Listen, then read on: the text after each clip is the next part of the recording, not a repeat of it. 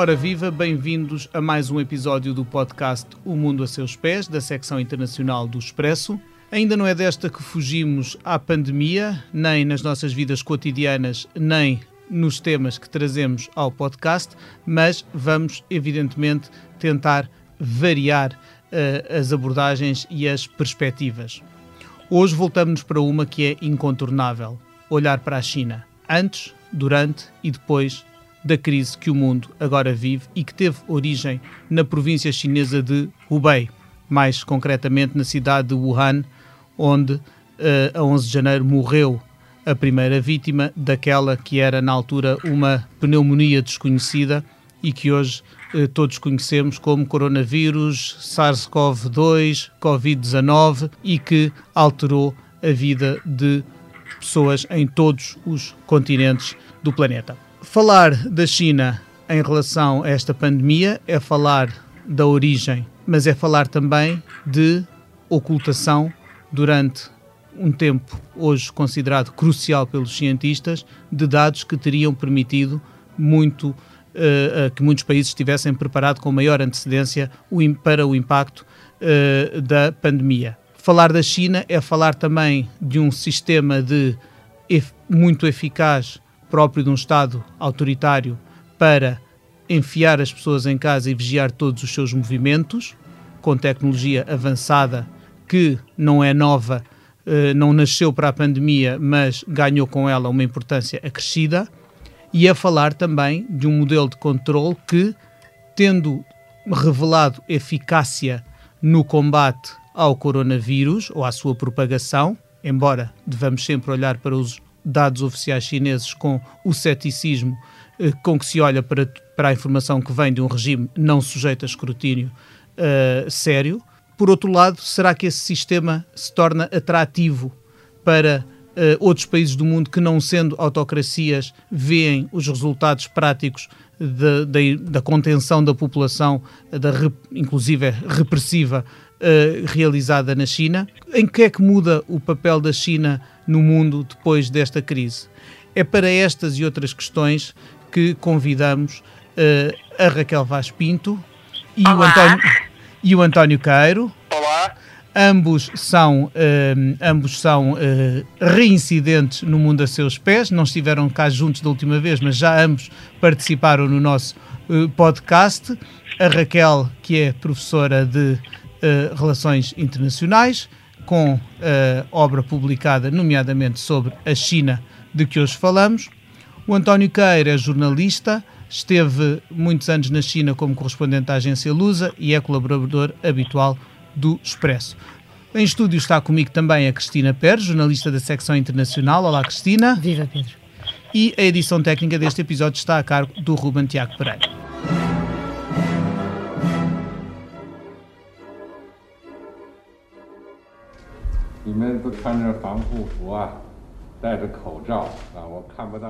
Estão todos com fatos protetores e máscaras, por isso não vejo a vossa verdadeira cara. Mas no meu coração vocês são as pessoas mais adoráveis.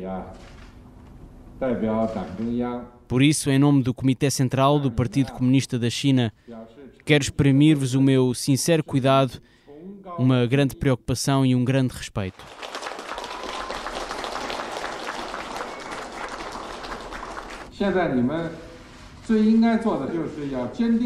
Agora o que têm de fazer é manter a fé. É claro que somos capazes de vencer esta guerra. Wuhan vai vencer. Hubei vai vencer. Toda a China vai vencer. Ouvíamos o presidente da China, Xi Jinping, numa visita a Wuhan, que foi o berço da pandemia de Covid-19, com palavras que tentavam transmitir confiança e uh, convicção na vitória contra o coronavírus. Vamos talvez começar por falar da eficácia que o sistema chinês e as suas potentes armas tiveram na contenção da propagação do surto. Embora isso deva ser cruzado com as responsabilidades na exportação desse mesmo surto, por ocultação de informação. E uma pergunta que me tenho feito muito nas últimas semanas é precisamente essa: será que o mundo vai achar atraente este sistema chinês? Seremos no Ocidente tentados a achar que tal sistema, embora atropele os direitos humanos, nos deixará protegidos perante ameaças contra a nossa saúde? Raquel.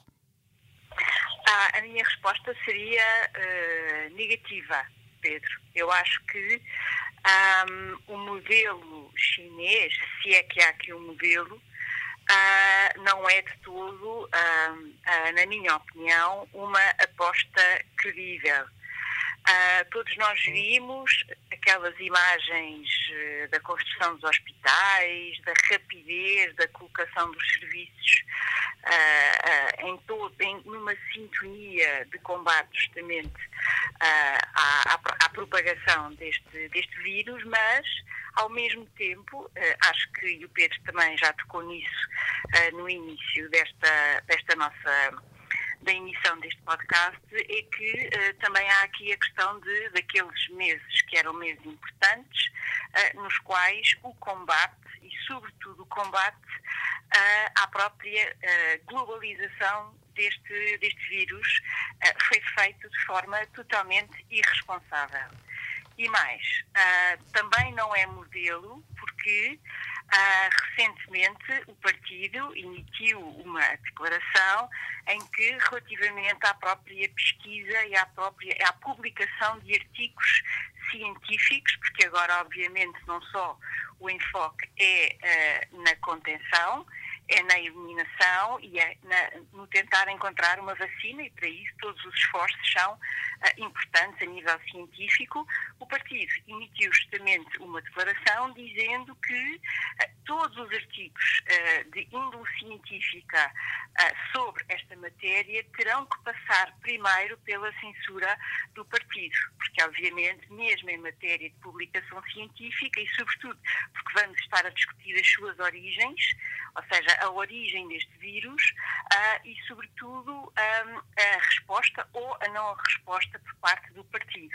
E, portanto, a partir do momento em que nós temos um país uh, que quer assumir responsabilidades internacionais, mas que, uh, na minha opinião, e no que toca à questão internacional e à liderança, que um espaço que, aliás, foi deixado quase vazio pelos Estados Unidos, uh, eu parece-me que a China falhou redondamente esse teste.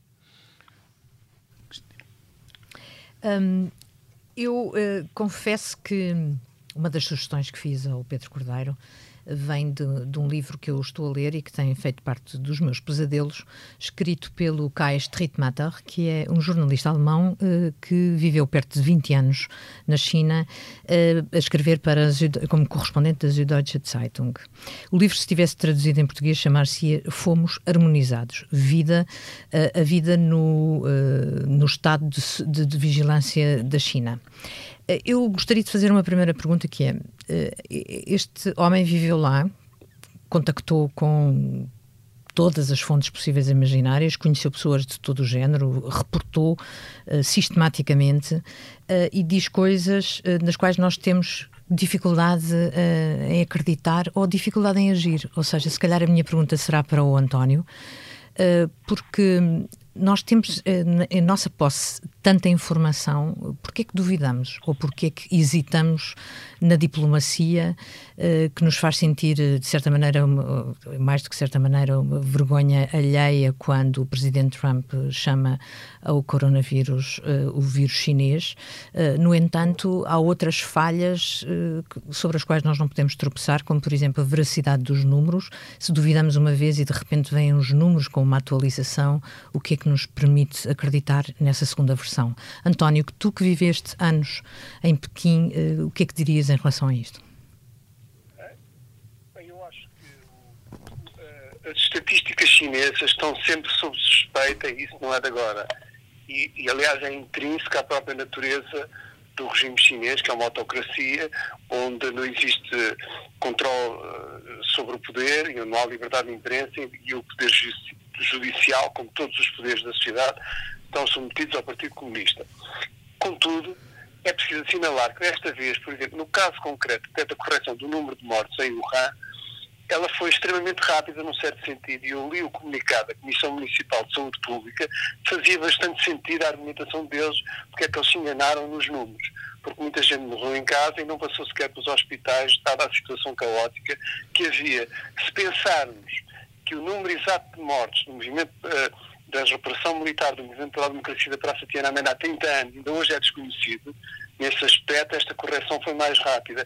E foi mais rápida porque o governo chinês, ao contrário do que a sua exuberante diplomacia das máscaras que faz atualmente, ao contrário dessa, desse aparente sucesso externo diplomático, internamente ficou bastante fragilizado.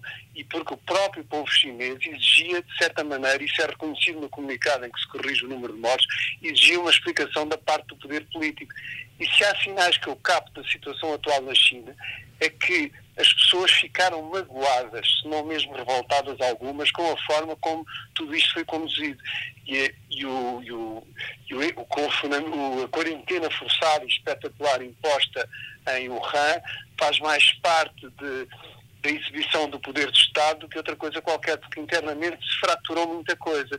E o sonho chinês, que era uma expressão, não foi inventada pelo presidente Xi Jinping, mas foi ele que a popularizou, o, o, o sonho chinês caiu e hoje a China está confrontada com um grande problema e o próprio Partido Comunista é o primeiro a sentir isso. A sentir isso. De resto, a Assembleia Nacional Popular, que sempre se realizou em, em março, ainda não está sequer convocada, e há uma fratura na sociedade chinesa.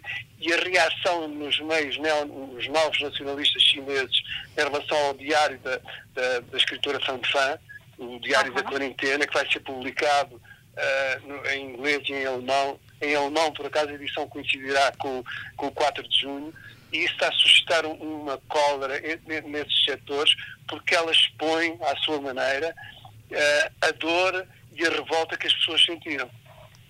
Será esta, essa dor e essa revolta eh, serão eh, suficientes para pôr em causa um líder com a força e com a afirmação que Xi Jinping tem conseguido nos últimos anos? Estamos a falar do presidente para quem foram abolidos os limites de, de, de, repetição de mandatos e aquele cujo pensamento foi inclusive eh, inscrito na Constituição chinesa.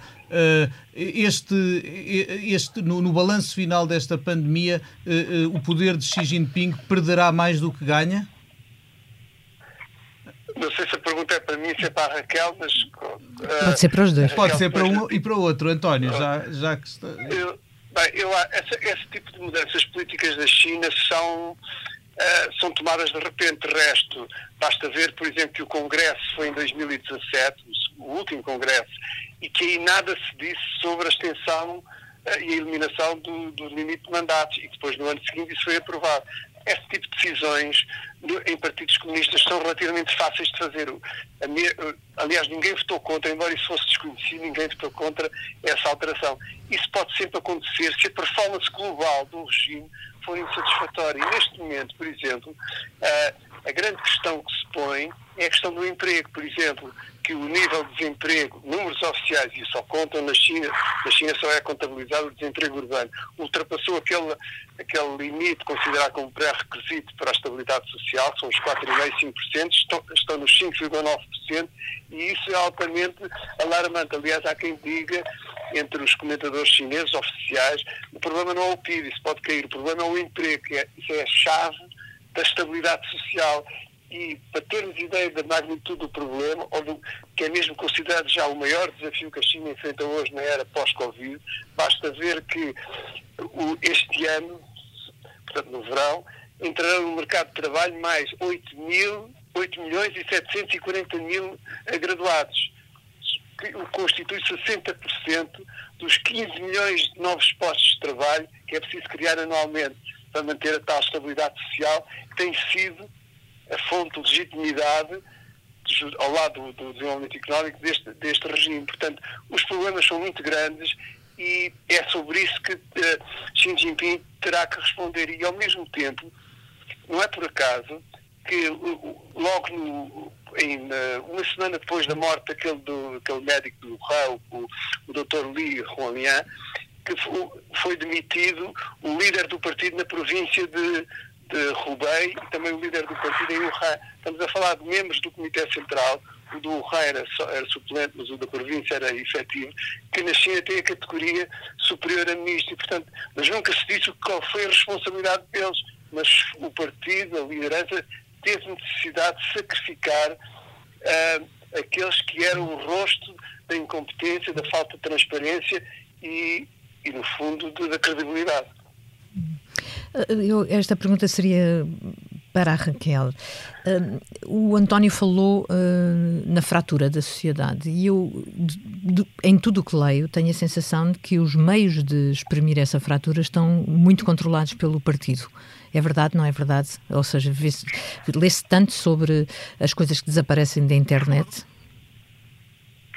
Não, sem, sem dúvida, Cristina. Eu, seguindo também um pouco a, a linha de, de, argumentação e de pensamento do, do António, eu acho que aqui um, a, gestão uh, política desta pandemia, uh, eu acho que vai, por um lado, uh, cimentar, reforçar toda uma tendência de utilização uh, da tecnologia para manter essa repressão, para manter esse controlo. Uh, e, em segundo lugar, uh, a mim também me parece que a gestão económica, ou seja, a gestão, sobretudo esta questão do emprego, um, ainda para mais se tivermos em consideração que uma das respostas que tem sido, uh, pelo menos, discutida e veiculada, embora a transição, eu acho que levanta aqui alguns, alguns problemas de execuibilidade, é uh, países como o Japão, uh, países uh, europeus começarem a discutir de forma séria a deslocalização de alguns centros de produção das, suas, das suas marcas, dos seus produtos. E isso vai, obviamente, também uh, acumular uh, a nível do que são uh, as taxas de desemprego uh, em algumas províncias onde as próprias expectativas dos seus trabalhadores e neste sentido as expectativas de toda esta toda esta juventude, vá lá, que, que, que, no fundo entra no mercado de trabalho e que tem expectativas uh, altas, ao mesmo tempo, eu acho que esta é a questão social que também está aqui muito uh, relacionada com essa faceta do controlo, uh, muitos deles filhos únicos e, portanto, com a responsabilidade acrescida de ter sucesso a nível profissional, porque deles depende uh, depois o apoio, a proteção, a ajuda aos seus pais e, em alguns casos, aos seus avós. E, portanto, nós temos aqui uh, alguns ingredientes que podem ser realmente explosivos no que toca à própria legitimidade do partido.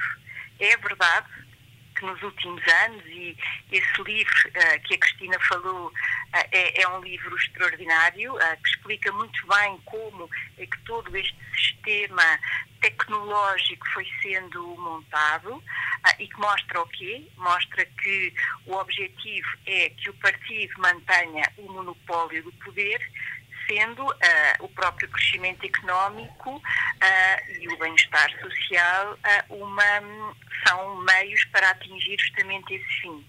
Ora, se nós aqui temos uma crise que foi mal gerida, que levou a que os chineses, a população chinesa, fosse, em primeiro lugar, aquela que foi afetada, nós acabamos por ter aqui uma uma, um coincidir de todas estas frustrações quando a figura de líder, a figura de pai, não é, tem vindo a ser reforçada pelo próprio Xi Jinping.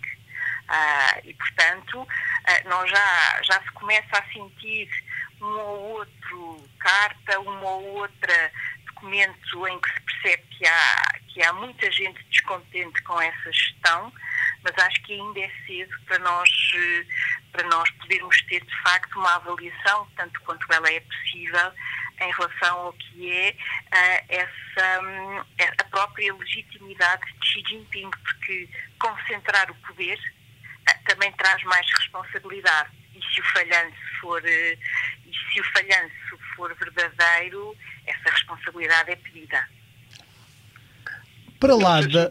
Ah, António. Queria para dizer que estou inteiramente de acordo com aquilo que, que a Raquel acabou de dizer, não é a primeira vez que estou de acordo, aliás, com as coisas sábias que ela diz, e, mas queria só adiantar um, um, chamar a atenção, melhor dizendo, para um caso que é um caso muito especial, que é o chamado Partido Comunista Chinês. O Partido Comunista Chinês são 90 milhões de militantes. Eh, se multiplicarmos por dois ou três, que são os parentes mais próximos, são 270 milhões. Isto é, é uma parte da sociedade. E, portanto, o, o que se passa na sociedade chinesa passa-se também no, dentro do Partido Comunista Chinês. O doutor uh, Li Wanlian era membro do Partido Comunista Chinês. Ele foi homenageado como um mártir da liberdade de expressão por, por, exemplo, os jornalistas do Diário do Povo em Xangai, o Diário do Povo, que é o órgão central do Partido Comunista Chinês. Portanto, esta dor e esta mágoa e esta revolta de que há múltiplos sinais, apesar do controle cerrado sobre a internet, atravessa o próprio Partido Comunista Chinês. E, e, e portanto, no, o Partido Comunista não está isolado da sociedade. E, e, e os chineses, apesar do controle que há sobre a internet são hoje muito mais sofisticados do que eram há 30 ou 40 anos, são muito informados, são os seus melhores escritores uh, sabem o que é que se passa, escrevem artigos de opinião uh, no New York Times, no South China Morning Post, no Guardian, e esses artigos circulam na sociedade chinesa. Portanto, há, não há, embora se diga, uh, isto diz até aliás um escritor chinês, o Ma Jian, que a expressão lavagem ao cérebro foi inventada pela é uma invenção chinesa, é de origem chinesa, é, porque se diz é, Chinal, mas terá aparecido durante a Guerra da Coreia. Mas isso não, na realidade, essa lavagem ao cérebro não existe na totalidade. Aliás, a coisa mais difícil, Solzhenitsyn Medicino já descreveu isso muito bem, a coisa mais difícil que há, se não impossível, é destruir a alma humana, aquela centelha de vida que, todo, que há dentro de todos. E na China isso está vivo. E, e, as, nova, as novas gerações, apesar de se manifestarem perante o exterior de uma maneira um bocado desconcertante, o que também é próprio dos países de, de ditadura, no fundo, sabem bem o que é que se passa no seu país, sabem os limites que há à, à liberdade de expressão, elas próprias sentem isso quando põem, eh, quando vem algum filme eh, proibido ou quando põem um post que é retirado, toda a gente sabe isso, mas que, que a sociedade não está aniquilado ou esterilizado? Eu penso que não. Uh, falávamos de, de, de, realmente da, da, força da propaganda uh, do regime chinês para consumo interno, mas essa propaganda também se afirma fora de portas, nos últimos anos, cada vez mais, com iniciativas diplomáticas, económicas, políticas, uh, a que um certo retrocesso ou uma retração do mundo ocidental na liderança da ordem mundial uh, tem, uh, para a qual isso tem contribuído de facto.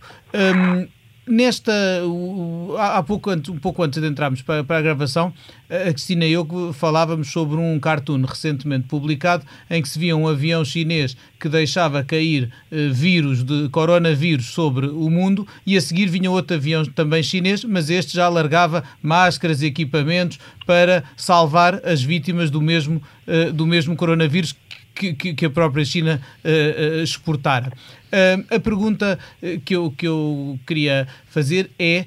Um, tem que ver com um papel que a China tem vindo a assumir nos últimos anos, cada vez mais preponderante no mundo inteiro, que com a, realmente a grande produção e, e disponibilização de equipamento que tem feito ultimamente a, a, a países vários, incluindo o nosso, um, também isso obviamente tem, uma, tem um peso político e, e, também é uma forma de promover a imagem da China. E se isso é certo para Portugal ou outros países europeus que já receberam ajuda chinesa no âmbito desta crise de saúde, mais será em países muito mais carenciados como eh, muitos países africanos, onde, por exemplo, a China já tem uma presença económica e política fortíssima, que agora reforça eh, neste, neste, neste cenário novo deste ano de 2020. Uh, eh, e a pergunta que eu faço é, é, precisamente essa: até, até que ponto é que a China, pese embora todas as responsabilidades que teve uh, e, que lhes começam a ser assacadas, embora com alguma timidez, uh, pode beneficiar com o rescaldo e o, e o uh, digamos, o mitigar da pandemia, uma vez que é uma fornecedora líquida de, uh, de material necessário e que muitos outros países não tinham a capacidade de produzir que a China tem. Uh, Raquel. Bem, antes de mais, obrigado ao António. É sempre um prazer estar neste programa com ele e agradecer também ao Pedro e à Cristina, porque é sempre uma. Eu ouço com muita atenção e com muito prazer o António a falar sobre a China. E, portanto, fica já aqui a troca de elogios feita, uh, porque é de facto alguém que nos ajuda a pensar. Um, em relação à pergunta, Pedro. Um, eu uh, acho que uma, uma avaliação objetiva sobre este equilíbrio de poder, ou possível equilíbrio de poder uh, pós-pandemia, uh, vai ter que esperar pelas eleições presidenciais norte-americanas. Ou seja, eu acho que talvez o aspecto que foi mais marcante nesta pandemia foi, sem dúvida, a ausência de liderança internacional parte uh, dos Estados Unidos. Eu acho que esse é o primeiro aspecto. Uh, se sem dúvida que há alguns traços uh, da própria, até da administração norte-americana anterior, portanto, que são relevantes para esta relação entre a China, os Estados Unidos e o próprio equilíbrio a nível internacional, também é verdade que, sem dúvida, que, sobretudo se Donald Trump não for reeleito, que nós passamos a ter aqui um interlocutor, eh, do ponto de vista da política externa, certamente mais consequente. Um, e, aliás, isso vê-se uh, na forma como a imprensa chinesa tem, uh, prefere de forma clara, como aliás preferia em relação a Hillary Clinton, prefere, o, uh, prefere Donald Trump. Mas a mim parece-me que, se é verdade que num primeiro momento aquilo que nós chamamos a diplomacia da máscara foi, um, foi extraordinariamente relevante e até bem feita. Uh, no caso da Europa, sobretudo no que toca à Itália, uh, e no caso de países africanos, uh, nós também assistimos a esse desenrolar. Ainda assim, a mim parece-me que, tendo em conta as reações tão pouco diplomáticas de muitos dos diplomatas chineses, ah, seja em França, ah, seja na Suécia, embora a questão com a Suécia já se arraste, é muito anterior à pandemia, ah, seja, por exemplo, na Austrália e na Nova Zelândia, aliás, dois países que têm estado a rever justamente a sua relação com a República Popular da China, mostra-nos que, mesmo em relação, como o Pedro dizia muito bem, ao continente africano, que é, aliás, o continente onde a China tem deixado uma marca uh, muito mais forte Uh, e isso nota-se também porque uh, para Beijing é extremamente importante o peso do bloco entre aspas, porque há muitas divisões, mas do bloco uh, africano nas votações nas Nações Unidas, mas é também interessante nós vermos como uh, as acusações e as questões relacionadas com a nova narrativa chinesa, ou seja, há muito a circular de que, afinal, afinal, este vírus foi importado, ou seja, de que houve outros que o trouxeram ou que então a segunda vaga irá ser trazida justamente por estrangeiros. E aqui tem sido interessante ver, e aí sim eu acho que é um fator ou um elemento extremamente relevante, vermos a União Africana ou alguns países africanos a chamar ou a pedir esclarecimentos à República Popular da China pelo tratamento dos seus, eh, dos seus cidadãos uh, justamente em território chinês. Mesmo aqui, onde me parece que a China tem claramente uma, uma vantagem acrescida, uh, nós encontramos estes elementos de uma diplomacia muito estridente, vá lá, uh, mas que também essa diplomacia ela obedece a uma lógica interna, ou seja, ela obedece à lógica de Xi Jinping.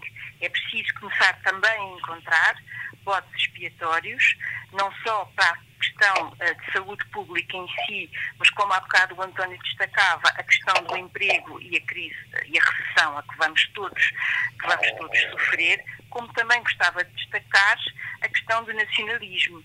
Reparem como, ao longo desta pandemia, a repressão em Hong Kong aumentou e, ao mesmo tempo, nos últimos dias temos assistido também a um aumento das próprias ações chinesas no que toca àqueles territórios e àquelas águas disputadas no mar do sul da China. Portanto, há aqui uma série de aspectos onde claramente a mim parece, e para tentar resumir a resposta, um, os Estados Unidos estiveram ausentes, mas muito honestamente não me parece ainda que uh, a China esteja uh, preparada e com capacidade para justamente assumir esse lugar.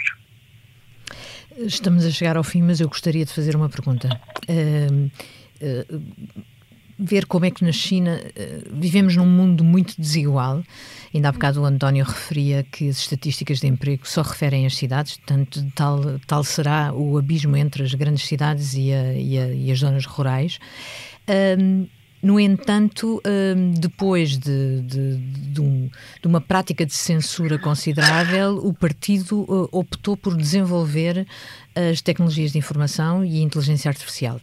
Parece que na China uh, existem os laboratórios, uh, sejam eles cidades, sejam eles verdadeiramente laboratórios de estudo, uh, de utilização da inteligência artificial a um nível que, não, que parece que não existe em mais parte nenhuma do mundo. É pelo menos essa ideia que o Cais de Ritmater dá e, que, e da sua aplicação essa é talvez das coisas difíceis de, de, avaliar, até porque socialmente, a mobilidade social para, para visitar ambos, ambas essas situações será difícil. Eu gostaria que, que me dissessem qual é a ideia que têm uh, do Estado de Desenvolvimento e das potenciais uh, utilizações que venham a ser feitas uh, dessas tecnologias.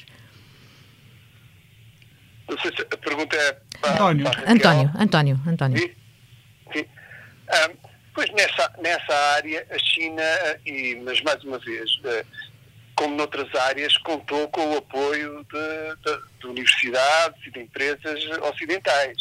E, e, eles desenvolveram, e desde há muito tempo, eles no fundo queimaram etapas ao longo de, desta última década, em todas as áreas, da alta, fer, da alta velocidade ferroviária até à informática, ao controle facial, as tecnologias de controle facial, e já se fala até de tecnologias de controle emocional, mas também aí há sinais de inquietação dentro da sociedade chinesa, porque aquele, aquele controle uh, servido por uma alta tecnologia que é feito no Xinjiang pode ser aplicado noutras zonas da China por razões completamente diferentes, né?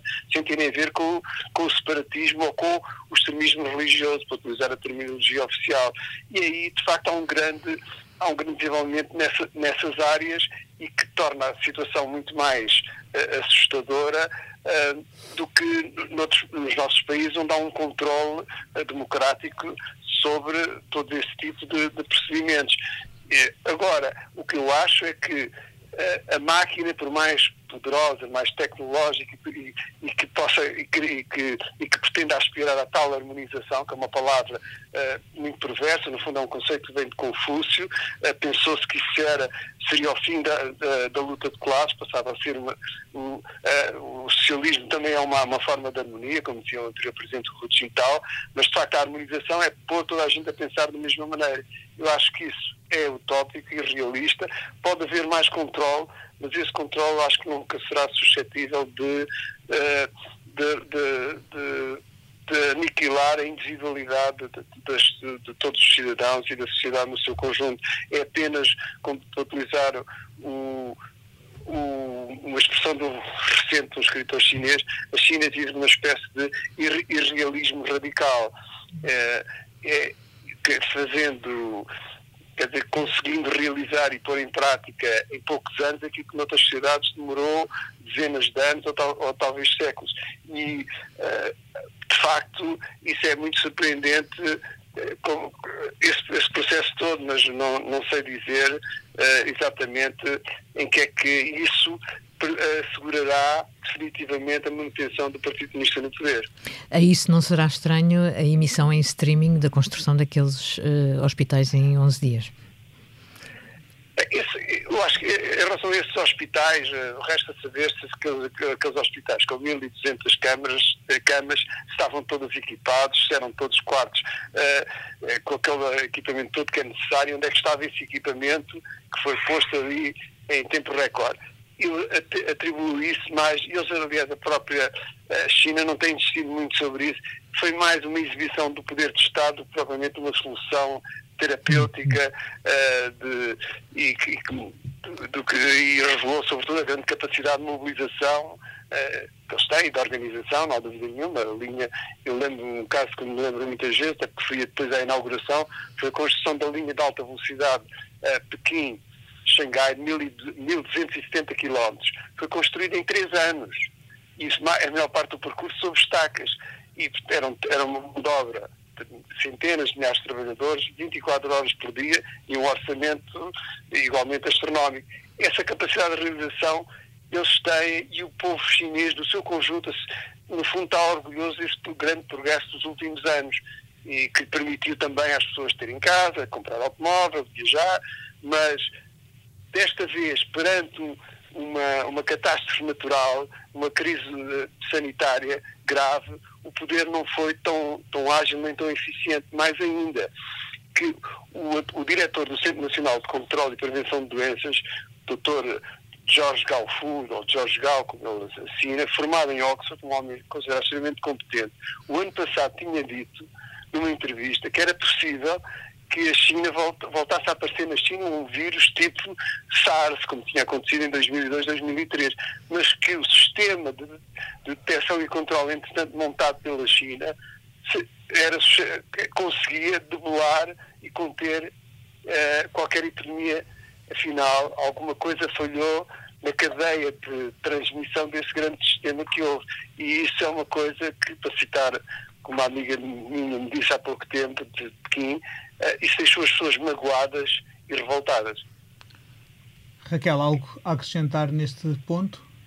Olhem, queria só, queria só no fundo tentar responder à, também à pergunta da Cristina. Eu tenho lido bastante sobre o sistema de crédito social uh, e sobre a própria, o chamado algoritmo vermelho, não é? Ou seja, uhum. a inteligência artificial ao serviço do partido. Uh, e não sei se tenho uma visão, terei certamente uma visão mais cética da evolução, ou pelo menos do, do de como esta tecnologia uh, pode de facto ajudar um partido que, perdendo a legitimidade, uh, ou pelo menos uh, a sua relação com a população, um, que, que não vá justamente reforçar esse elemento da tecnologia.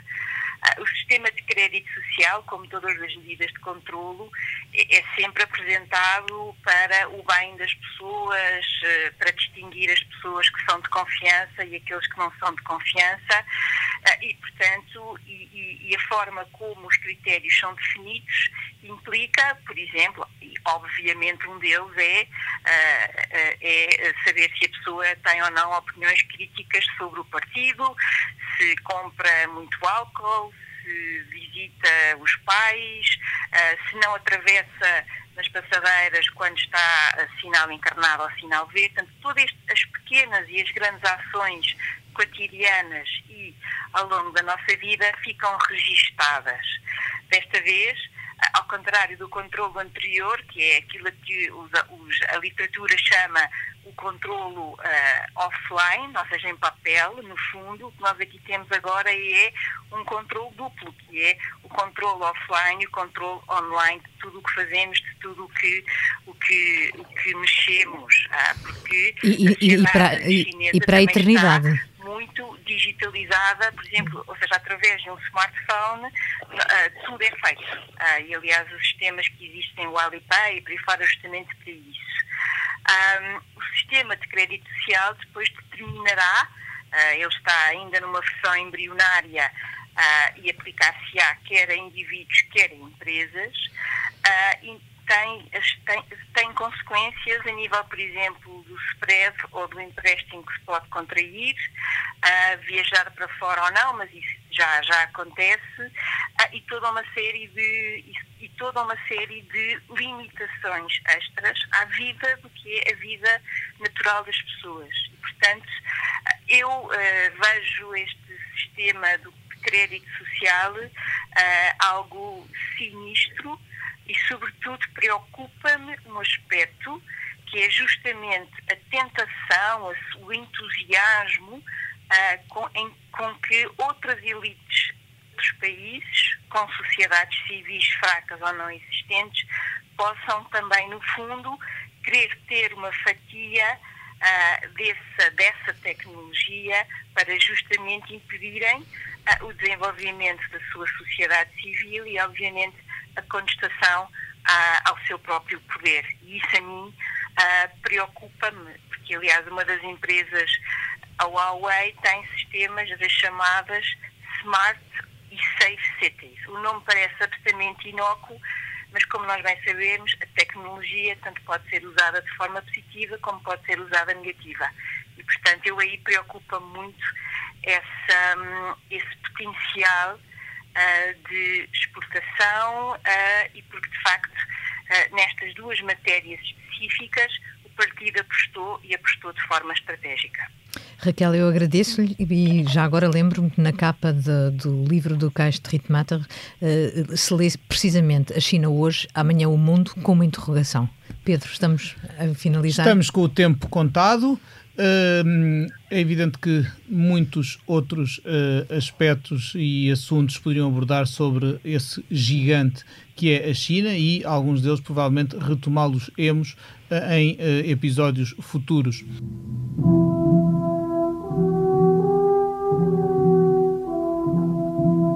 Estamos agora todos um pouco limitados nas nossas deslocações, mas eu peço que deem asas à imaginação e uh, faço então a pergunta uh, primeiro à Raquel Vaz Pinto. Se pudesse ir para qualquer parte do mundo neste momento, para onde seria e porquê?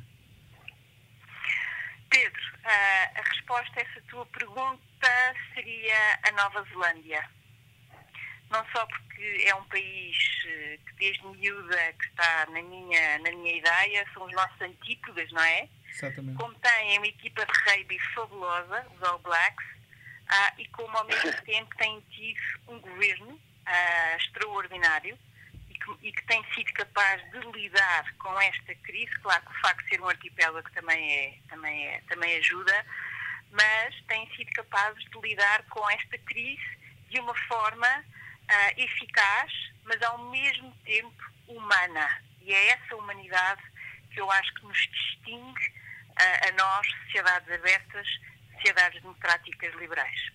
Muito bem, recordemos o, o, o nome do rosto desse, desse governo neozelandês, a primeira-ministra Jacinta Ardern, uma mulher por quem uh, partilho uh, uh, a admiração de muitos. António, para onde vi viajarias tu? eu quero começar por subscrever aquilo que disse a Raquel acerca da Nova Zelândia. Eu conheço a Nova Zelândia, é um país de facto admirável, e, mas quer dizer, eu já interiorizei de tal modo que não, não vou viajar tão cedo fora de Portugal. Tinha, aliás, previsto e organizado uma viagem à China este mês, mas, mas isso ficará para mais tarde, dentro de um trabalho que estou a fazer. Mas mais prosaicamente, neste momento, o que me apetecia mesmo agora era ir à praia. excelente, António, excelente. Também subscrevo. Muito bem. Cristina, e tu para onde é que gostavas de ir, se Olha, não fossem as restrições? Eu cedendo à tentação de, de, de, de, harmonizar a resposta com a Nova Zelândia, eh, opto pela insistência na África do Sul. É a terceira vez que eu respondo à África do Sul em situações bastante diferentes, embora a última fosse há uma semana, eh, precisamente porque vivo como jornalista eh, obcecada pelas diferenças é pela, pelo, pela grande desigualdade e uh, o Cabo Ocidental, uh, de, cuja capital é Cape Town, é um tudo de ensaio disso, uh, esta amplificado pela crise pandémica. Portanto, acho que é, seria um sítio absolutamente fascinante para fazer reportagens neste momento. Ora bem. Pedro, onde é que iria? Eu tinha programado esta primavera uma viagem a São Tomé e Príncipe eh, que obviamente ficou no tinteiro e onde eh, estaria mais ou menos por esta altura, tínhamos, eh, tínhamos não, não cheguei a ter datas fixas, mas era, era, mais ou, era durante o mês de abril que estava prevista essa viagem, que seria a minha primeira viagem, não só a São Tomé e Príncipe como um país africano lusófono, uh, e que uh, espero, obviamente, uh, retomar um, um, esses planos para o ano ou para o ano a seguir, quando, quando, quando algum semblante de normalidade regressar às nossas vidas. Com esta nota, resta-me agradecer aos convidados, à Raquel Vaz Pinto, da UIPRI Nova, e recomendar, aliás, aos ouvintes que o seu livro A Grande Muralha e o Legado de Tiananmen. agradecer ao jornalista António Queiro e recomendar também, entre as suas obras, títulos como Pela China Dentro ou Coisas Novas da China. Agradecer à Cristina Pérez a, a colaboração neste podcast e ao Ruben Tiago Pereira pela edição técnica e a si, caro ouvinte, que está sempre desse lado connosco, prometendo que dentro de duas semanas voltaremos com um novo assunto em mais um episódio do Mundo a Seus Pés. Até lá e obrigado.